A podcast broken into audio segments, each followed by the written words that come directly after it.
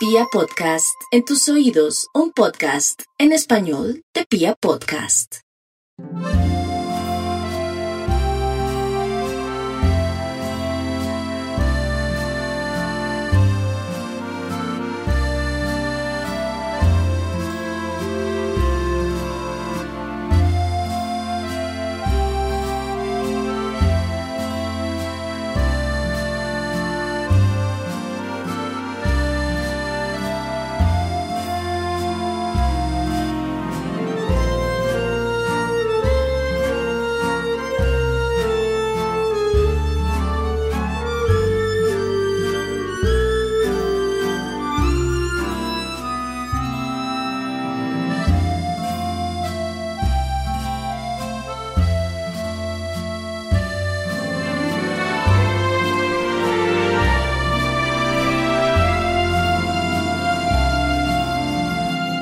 Este capítulo se publica en la misma semana en que en muchas partes del mundo se celebra San Valentín. En Colombia no es una fiesta habitual, pero en aras de la globalización del podcast y de la internacionalización de su público, no podemos ser ajenos a esta celebración, más cuando la transculturización está a la orden del día y vemos flores y chocolates en todas las calles, independientemente del origen de dicha fiesta. Por eso quiero remitirme a la leyenda de Cupido, aquel dios romano que volaba entre el cielo y la tierra cometiendo fechorías con su arco y sus flechas de oro y plomo, forjando amores imposibles, uniendo a personas incompatibles y generándole problemas al mismísimo Olimpo que en muchas ocasiones cayó víctima de su puntería implacable. Son muchas las historias y las anécdotas que nos han contado sobre Cupido, pero ninguna jamás vaticinó de ninguna manera que el amor podría llegar a ser un catalizador de violencia pervertida propia de los peores demonios de las mitologías del mundo. Y piensen en eso. Imaginen que Cupido arrojó sus flechas a dos monstruos implacables que se amaron a través del odio y que cimentaron su relación sobre la sangre y los huesos de sus víctimas. Eso es lo que pasará en el capítulo de hoy. Bienvenidos a la vigésimo novena entrega de Serialmente en su tercera temporada. Un podcast con contenido muy gráfico.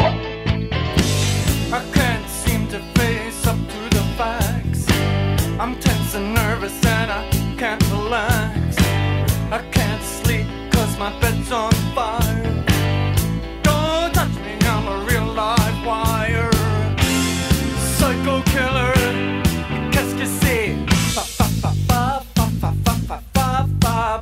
hoy les voy a contar una historia de amor.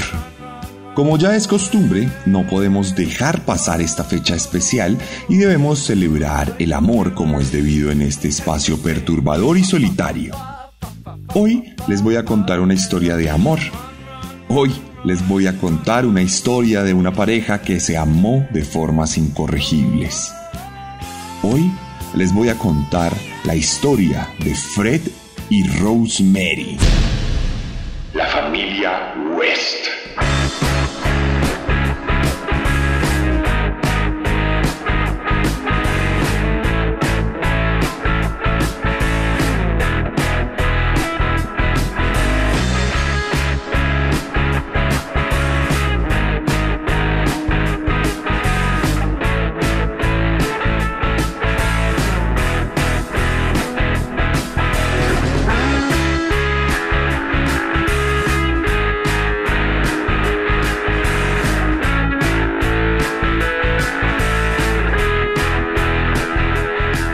Como ya es habitual cuando contamos la historia de una pareja, hoy en realidad les voy a contar la historia de dos personas.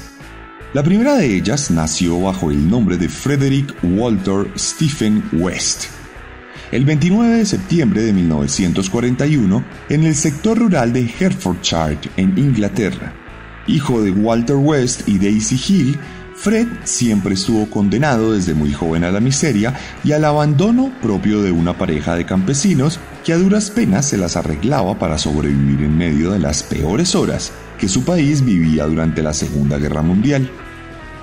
La pareja llegó a tener ocho hijos, de los cuales seis sobrevivieron para formar una familia numerosa que sobrevivía gracias al trabajo del jornalero de su padre.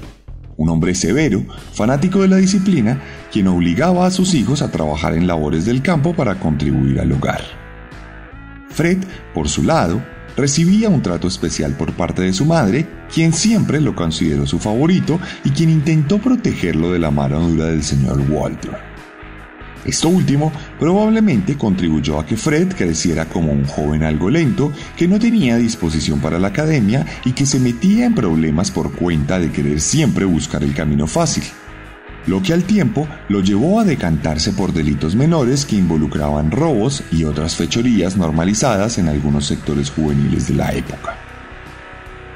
Sin embargo, y esto que les voy a decir es la versión del psicópata, el amor que la madre de Fred le profesaba un día fue más allá cuando ella abusó de él a los 12 años, brindándole sus primeras experiencias sexuales, configurando un trauma y una fascinación en el joven quien desde ese momento dejó de ser niño para convertirse en el conato de un depredador obsesionado con el sexo y con todo lo que representaba para su mente y su alma esto lo llevó incluso a practicar actos zoofílicos con animales de la granja y a abusar de alguna de sus hermanas, algo que veía completamente normal, pues su padre incestuoso lo hacía todo el tiempo. Una crianza absolutamente enfermiza y problemática que sentaría las bases para crear un monstruo.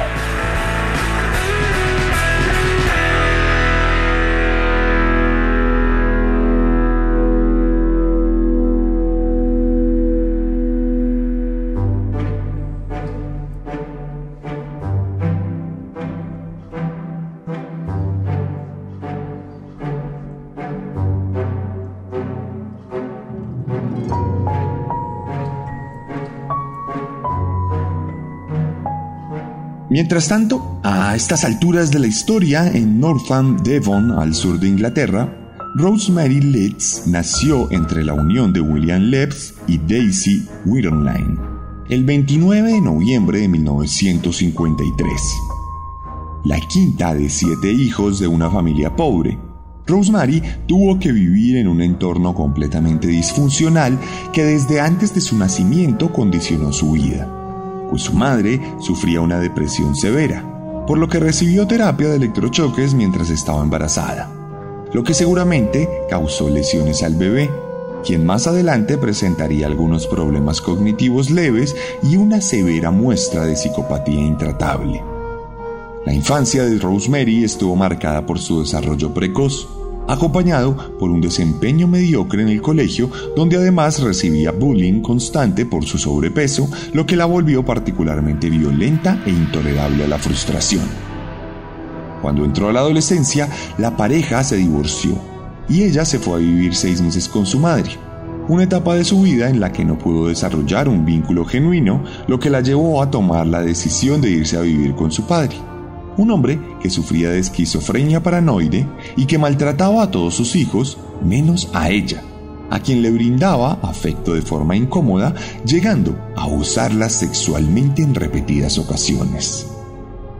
Estos episodios marcaron una serie de fijaciones, traumas y pulsiones malignas en la mujer, quien mucho antes de ser mayor de edad comenzó a presentar comportamientos extraños relacionados a su propia sexualidad mostrándose obsesionada con su propio cuerpo, exhibiéndolo públicamente a conocidos y desconocidos e incluso llegando a abusar de sus propios hermanos, Graham y Gordon, dos niños menores de 9 años que durante mucho tiempo tuvieron que soportar que su hermana los abordara en su propia cama mientras dormían. Otro monstruo se había forjado en las puertas del infierno británico.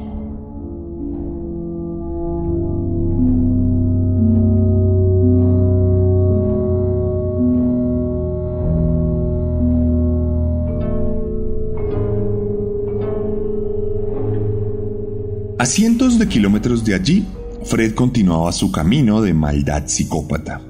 A los 16 años, en 1957, se había vuelto un cliente asiduo de las tabernas y clubes nocturnos del pueblo, donde se había acostumbrado a acosar mujeres, teniendo también sus primeras experiencias sexuales consensuadas, las cuales no le brindaban el placer suficiente que imaginaba en sus fantasías. Un año después, a los 17, Fred compró una moto en la que se accidentó, fracturándose un brazo, una pierna y el cráneo, lo que provocó que estuviera en coma durante una semana, volviéndose una persona tremendamente irritable, propensa a tener episodios de ira que terminaban en peleas y riñas sin control. Tiempo después, en 1961, Kitty, la hermana de 13 años de Fred, denunció que éste había abusado sexualmente de ella, dejándola embarazada lo que acarraría una captura para el joven, quien reconocería a las autoridades que disfrutaba de acosar mujeres desde que era un adolescente, narrándolo como algo completamente aceptable y común desde su punto de vista. El 9 de noviembre de ese mismo año fue juzgado, pero su madre salió en su defensa, por lo que Kitty se negó a testificar y el caso perdió sus bases, dejando en libertad al hombre que por aquel entonces tenía 20 años y que huyó de casa a raíz del incidente, cortando así por completo su vínculo familiar. Un año después, en 1962, Fred conoció a Catherine Costello, una trabajadora sexual escocesa con la que salió durante varios meses y con la que se casó muy a pesar de que estaba embarazada de otro hombre. De hecho, cuando la niña nació, tenía los orígenes asiáticos de su padre biológico, por lo que Fred y su esposa decidieron afirmar que se trataba de una niña adoptada llamada Carmine, y que el bebé del embarazo había fallecido en el parto. La familia se radicó en Glasgow, donde Fred comenzó a trabajar como conductor de una camioneta que vendía helados. Un año después, Catherine tuvo otra hija llamada Anna Marie Ambas niñas recibieron un trato terrible por parte de su padre, quien las mantenía prácticamente encerradas, dejándolas salir solo cuando se iba a trabajar. Tiempo después, la relación de la pareja comenzaría a degradarse y ambos comenzarían a tener amantes, lo que provocó que Fred se volviera tremendamente violento con su esposa, llegándola a golpear en repetidas ocasiones e incluso a atacarla con una navaja. En 1965, Fred cometería su primer asesinato, aunque sería involuntario, cuando arrolló a un pequeño niño en Glasgow, un acto que las autoridades calificaron como accidental, por lo que no recibió ningún tipo de condena. Esto ocasionaría que la familia entera se cambiara de ciudad y se fuera a vivir a Gloucester. Allí, Fred conseguiría un trabajo como carnicero lo que contribuyó a que desarrollara una fascinación por la carne de forma lenta y progresiva, empezando a desarrollar fantasías sexuales con cadáveres, con la mutilación de cuerpos y con la sangre en general. Al año siguiente, el hombre ya se había degradado completamente en su rol familiar, por lo que se había vuelto violento con sus hijas, llegando incluso a abusar sexualmente de Carmín, su hijastra, al tiempo que forzó a su esposa a volver a la prostitución para que pudiera contribuir a los gastos del hogar. Todo esto mientras la forzaba a tener sesiones de sadomasoquismo y sexo violento que rayaban en la auténtica locura. Esto provocó que en 1966 la mujer volviera a Escocia sin embargo, debió hacerlo sola, pues el hombre le impidió que se llevara a las niñas, por lo que tuvo que separarse de ellas, dejándolas al cuidado de Anna McFall, una mujer amiga de la familia que se había vuelto extremadamente cercana a Fred y que se ofreció a velar por la seguridad de las jóvenes. Esta separación terminaría desencadenando el bautizo de sangre de nuestro protagonista, pues en 1967 Ana quedaría embarazada de Fred, y posteriormente sería asesinada por este. Luego de una discusión en la que West había dejado en claro que no quería ser papá. Tras negarse a abortar, Ana recibió decenas de puñaladas a manos del hombre enfurecido que quería liberarse de un nuevo hijo a toda costa. Luego de asesinarla, Fred tomó un cuchillo de sierra y desmembró el cuerpo de Ana le quitó algunos dedos para guardarlos como trofeo y le extirpó el feto para enterrarlo cuidadosamente a su lado. el primer asesinato de nuestro protagonista había sido producto de un ataque de ira desordenado. No fue calculado, pero sí fue brutal. Había nacido un monstruo.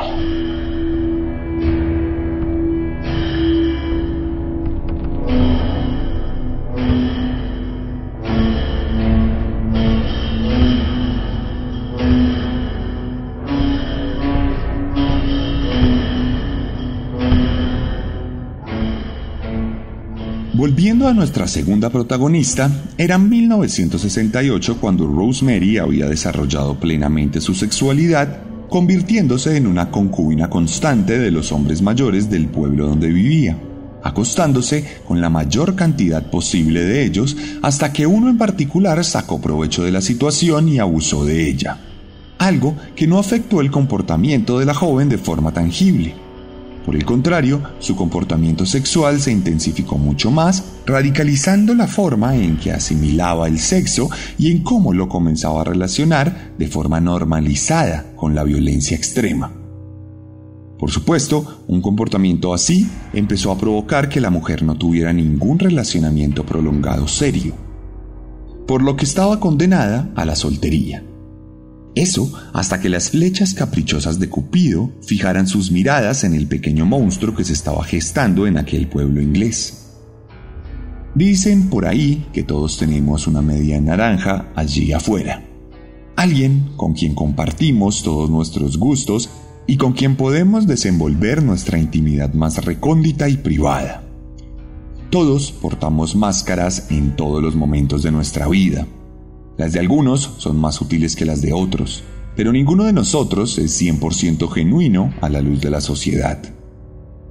Algunos ni siquiera tienen la dicha de poderse quitar la máscara en casa, pero somos algunos afortunados quienes podemos dejarla en nuestra mesa de noche para ser genuinamente sinceros, para dejar aflorar nuestros secretos más vergonzosos, nuestros pecados más reprochables y nuestras fragilidades más vulnerables. También, por supuesto, podemos dejar aflorar nuestros aspectos más ruines y oscuros.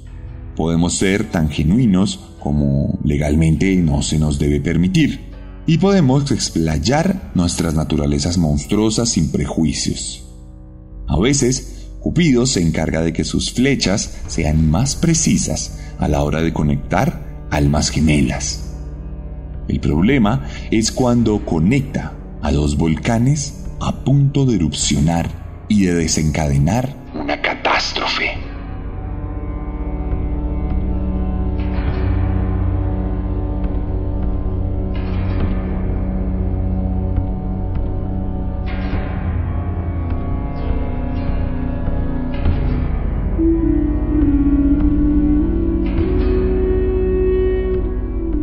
Y Rosemary se conocieron a principios de 1969 poco después de que ella cumpliera 15 años. Se vieron por primera vez en una parada de bus y aunque Fred se sintió enamorado, atravesado por la flecha de oro de Cupido, Rosemary fue impactada por una flecha de plomo, pues sintió repulsión por el aspecto desaliñado del hombre que parecía más un habitante de la calle que un trabajador común y corriente. Sin embargo, conforme pasaron los días, y en la misma parada de bus, donde comenzaron a cruzarse de forma cotidiana, la flecha de plomo se convirtió en una de oro, pues la joven comenzó a sentirse atraída por la atención constante que el hombre le brindaba, hasta que permitió que éste le acompañara a casa, generando conversaciones en las que se hizo manifiesto la compulsividad sexual que ambos sentían. Pronto tuvieron su primera cita y empezaron una relación formal en la que Rosemary tuvo la oportunidad de conocer a Carmine y a Ana Marie, a quienes trató con afecto en un principio. De hecho, unas semanas después de comenzar a salir con Fred, Rosemary dejó su trabajo en una panadería del pueblo para convertirse en la niñera de las hijas de nuestro protagonista. Esto daría pie para que unos meses después la jovencita presentara al hombre en su casa, lo que generó varias discusiones familiares que terminarían con la reclusión de ella en un centro para adolescentes problemáticos. Esto, sin embargo, no impidió que la relación continuara su camino hasta que se fueron a vivir juntos con las hijas de Fred, quedando embarazada a los 16 años dando a luz al tercer hijo del hogar el 17 de octubre de 1970. Una niña a la que llamaron Heather Ann, y la que fue privada del afecto de su padre, pues este pasaría una condena de seis meses en prisión por robar llantas de carros. En la soledad de la crianza, Rosemary, de 17 por aquel entonces, comenzó a tratar tremendamente mal a las niñas, en especial a Carmine, a quien despreciaba por su ascendencia asiática. De hecho, en ocasiones, Rosemary era tan violenta que se dice que desnudaba a la niña, la amarraba de manos a una silla y le azotaba con una cuchara de madera. Carmine, por demás, fue llevada varias veces al hospital por heridas cortopunzantes que sorprendentemente no despertaban ninguna sospecha en los médicos de la época. La violencia no hizo más que escalar, y mientras Fred seguía en prisión, Rosemary decidió acabar con la vida de Carmine atacándola con un objeto contundente para luego enterrarla en el patio de la casa. Luego, la mujer afirmó que la niña se había ido a vivir con su madre, quien la había recogido en una noche solitaria. Esto, por demás, generaría un trauma en Ana Marie, quien duró varios años de su vida sufriendo por el hecho de que su madre supuestamente había rescatado a su hermana, pero no a ella. Ahora, oficialmente, ambos enamorados tenían en común su naturaleza asesina.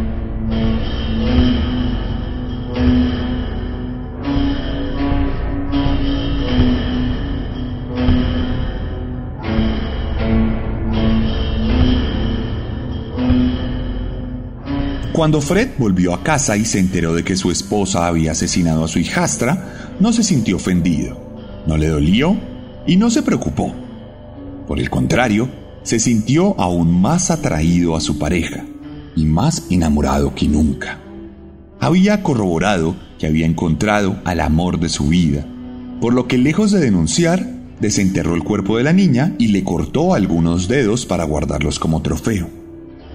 Meses después, en agosto de 1971, la madre biológica de la niña, Caroline, volvió a Inglaterra a tratar de recuperar la custodia de sus hijas. Sin embargo, fue recibida con extrema violencia por la pareja, quien presuntamente tomó una barra metálica con la que abusó sexualmente de la mujer para luego estrangularla, descuartizarla y enterrarla en un campo cercano a la casa. Caroline era la primera víctima conjunta de la pareja, quien comenzaba a regocijarse en el hecho de matar juntos. La putrefacción moral y la perversión absoluta se había consumado en el hogar West, que decidió celebrar con una boda que se llevó a cabo el 29 de enero de 1972. Oficialmente, Rosemary ya no era Letts, sino West. Ahora eran una familia de asesinos.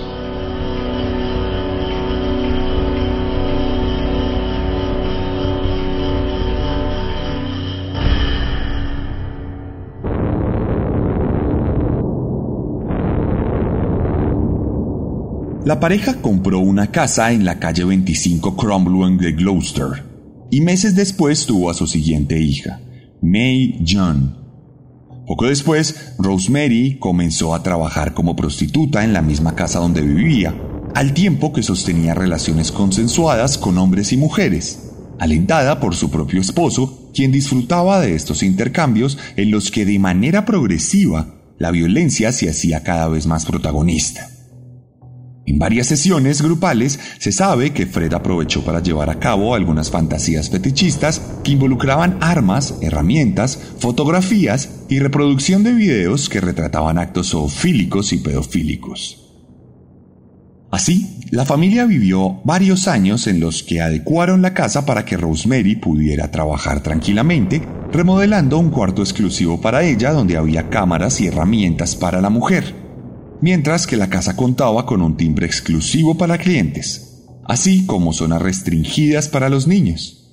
Incluso se sabe que el padre de Rosemary fue el cliente de la casa en más de una ocasión, todo con el beneplácito de Fred, quien pronto desarrollaría una relación amigable con su suegro. En 1983, la pareja había llegado a tener ocho hijos, tres de los cuales eran presuntamente de clientes aunque Fred los aceptaba como propios. llegando a inventarse una falsa ascendencia africana para justificar la piel oscura de algunos de ellos. Naturalmente, estos niños vivían un infierno. Eran obligados a trabajar en cuanto cumplían siete años y tenían prohibido socializar a menos que sus papás estuvieran presentes. Quien no cumpliera las leyes era castigado físicamente por ambos padres. De hecho, dos de ellos, incluida Heather, trataron de escapar de la casa solo para recibir tremendas palizas al volver al hogar. Los hijos de la familia West fueron ingresados al hospital en 31 ocasiones. Adicionalmente, la pareja abusó sexualmente de su hija, Ana Marie, cuando tenía 8 años, luego de que la mujer desvistiera a la niña y alentara a su esposo para que cometiera el terrible crimen. Al terminar, Fred le dijo a Ana Marie que debía estar agradecida de tener un padre como él, y que era perfectamente normal, pues todos los padres del pueblo lo hacían. Además, pasados los años, la misma Ana Marie sería forzada a trabajar como prostituta en la casa, convirtiéndola prácticamente en una esclava que no tenía derecho a alzar la voz.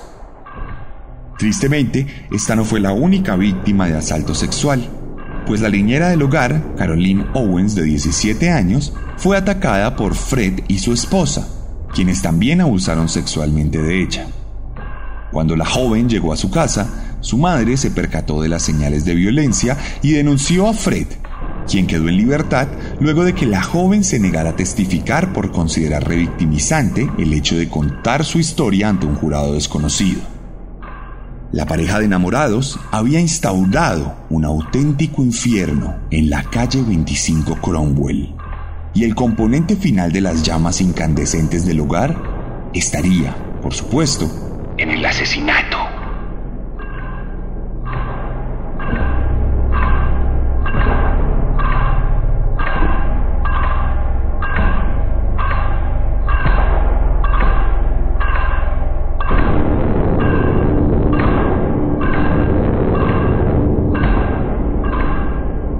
En 1973, Linda Gough sería la segunda víctima conocida de la pareja.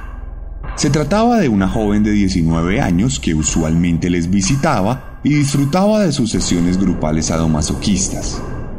Pero la pareja requería mucho más y un día decidió colgarla del techo con la boca mordazada y un par de tubos en la nariz para retrasar su asfixia. Mientras la golpeaban, ambos disfrutaban de la sesión de violencia hasta que la mujer falleció para luego ser desmembrada y enterrada en el jardín. Entre 1973 y 1975, cinco mujeres más perdieron la vida de una forma similar que siempre involucró a la pareja de forma activa. Todas fueron desmembradas y enterradas en el mismo jardín de la casa sin que se despertaran muchas sospechas por tratarse de personas que en ocasiones no tenían las mejores conexiones familiares, volviéndolas vulnerables y presa fácil para los psicópatas. Poco después de que la quinta víctima fuera enterrada, Fred pavimentó el piso del patio y construyó una habitación para su hijo mayor encima de los restos desmembrados de sus víctimas. En este punto de la historia, algunos creen que la pareja entró en un periodo de enfriamiento, mientras que otros aseguran que simplemente no hay pruebas de otros asesinatos que definitivamente sí ocurrieron. El caso es que en 1978 una nueva víctima caería en manos de la pareja. Otra mujer que frecuentaba los West resultó embarazada de Fred, por lo que éste decidió asesinarla para librarse del nuevo bebé. La mujer sería enterrada en la misma casa y el feto sería extraído para guardar algunos huesos a medio desarrollar como trofeos. Un año después, en 1979, la pareja asesinaría a Alison Chambers, una adolescente que se había escapado de su casa y que había encontrado refugio en el hogar de los West. No obstante, y aunque parezca increíble, lo peor estaba por venir.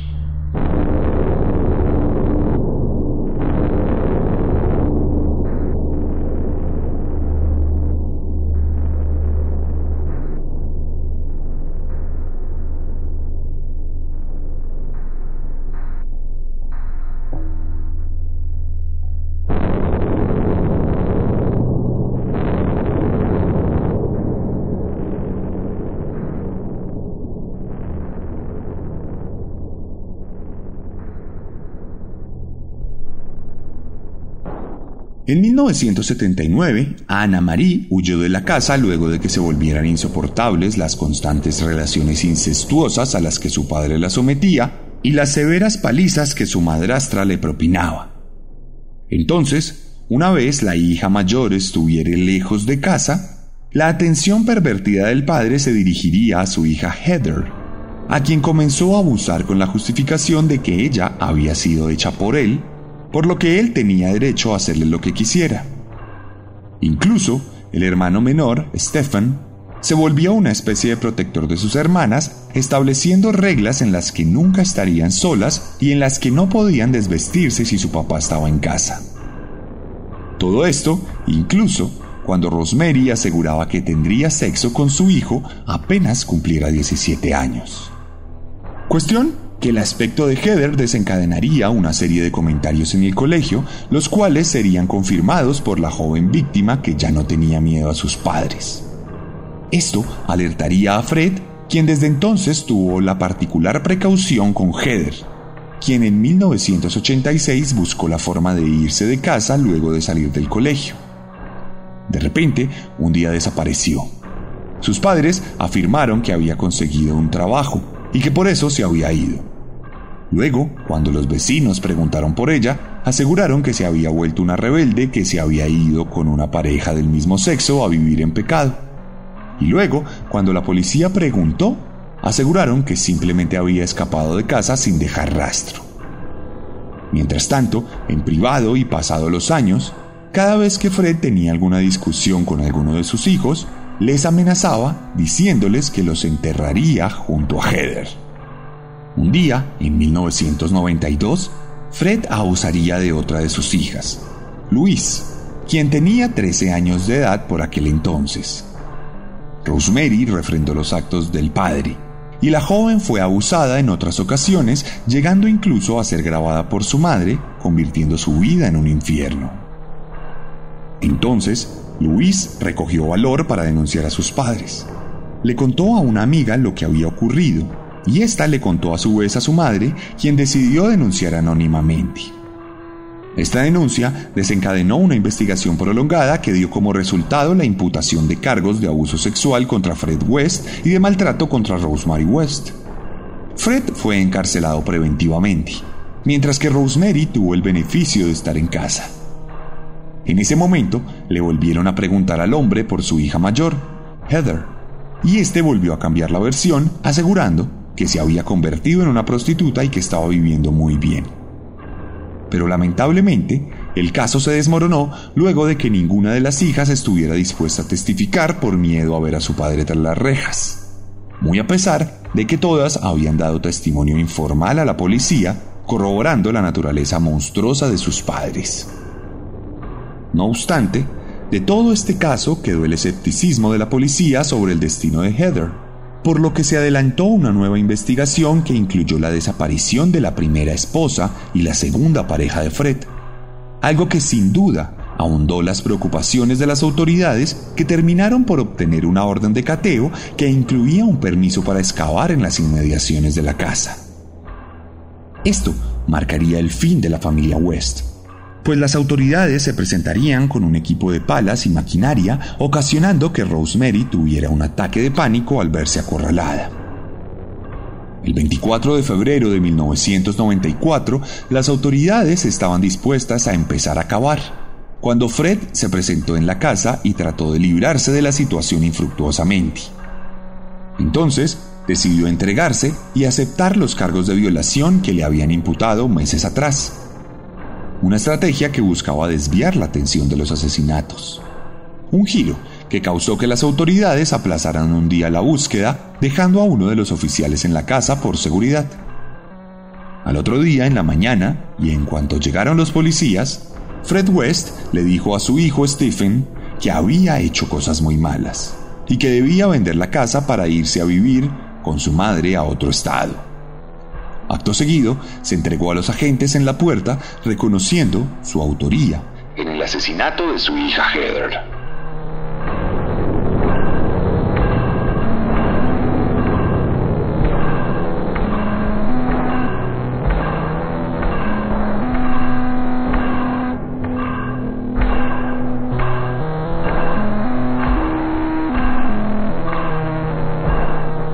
Pero la maldad no termina allí. La policía decidió continuar con la excavación y pronto encontró todos los cuerpos de las víctimas mencionadas en este capítulo. La comunidad estaba atónita y los medios de comunicación estaban horrorizados. Las imágenes de los agentes sacando bolsas y cajas del jardín de los West le dieron la vuelta al Reino Unido.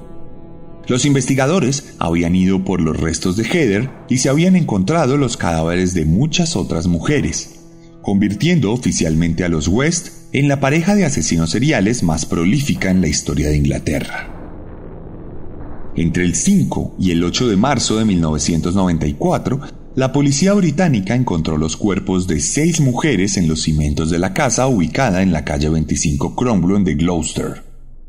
La mayoría de ellos tenían las falanges cortadas. Estas nunca pudieron ser encontradas y esa fue la única información que Fred decidió no facilitar.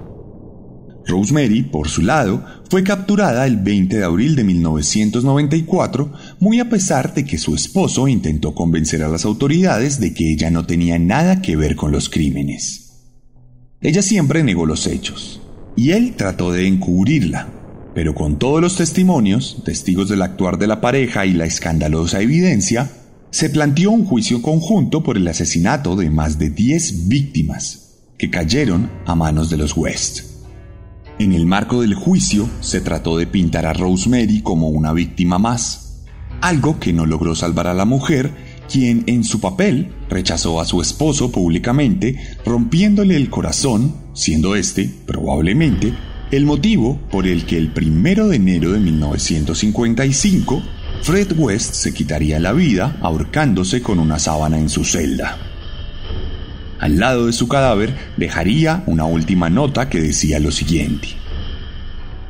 Para Rose West, Steve y Mae. Bueno, Rose, es tu cumpleaños el 29 de noviembre de 1994 y cumplirás 41. Seguirás siendo tan hermosa y amorosa y te amo. Siempre nos amaremos. La cosa más increíble de mi vida fue cuando te conocí. Nuestro amor es especial para nosotros. Así que, cariño, mantén las promesas que me hiciste. Tú sabes cuáles son. Estaremos juntos para siempre. Amamos a Heather. Me encantaría que Carmine esté con Heather y con Caroline. Siempre serás la señora West para el mundo. Eso es importante para ti y para mí. No tengo un regalo para ti, pero todo lo que tengo es mi vida. Te la voy a regalar, cariño. Cuando estés lista, ven a mí. Te estaré esperando.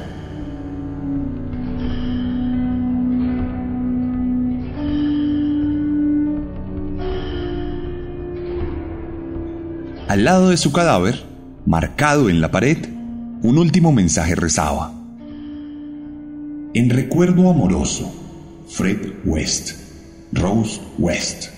Descanse en paz donde no haya sombra. En paz perfecta, Él espera por Rose, su esposa. El amor encontró su camino.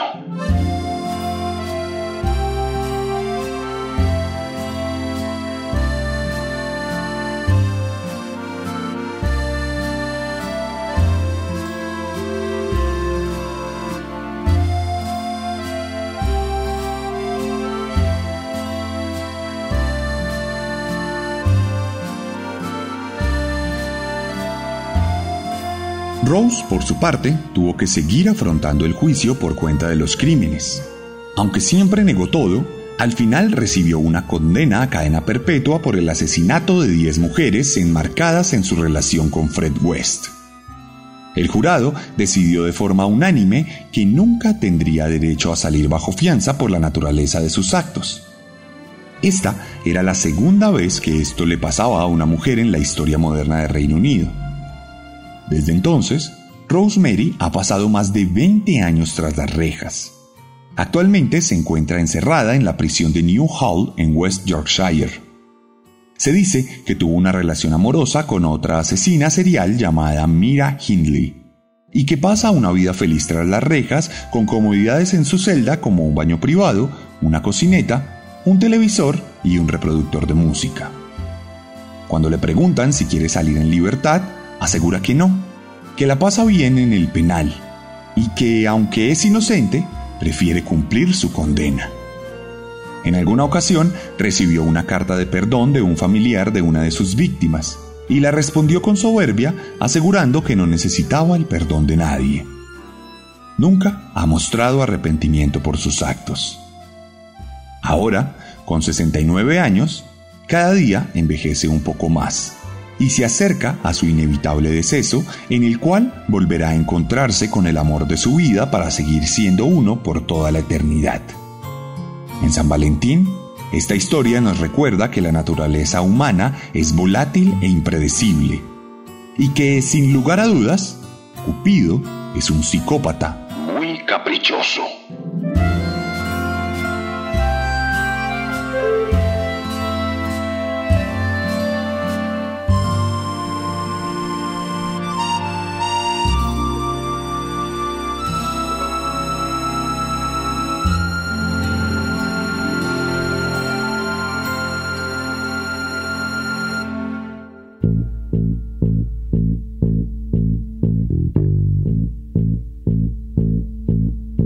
Esta fue la historia de Fred y Rosemary West, aquí en Serialmente.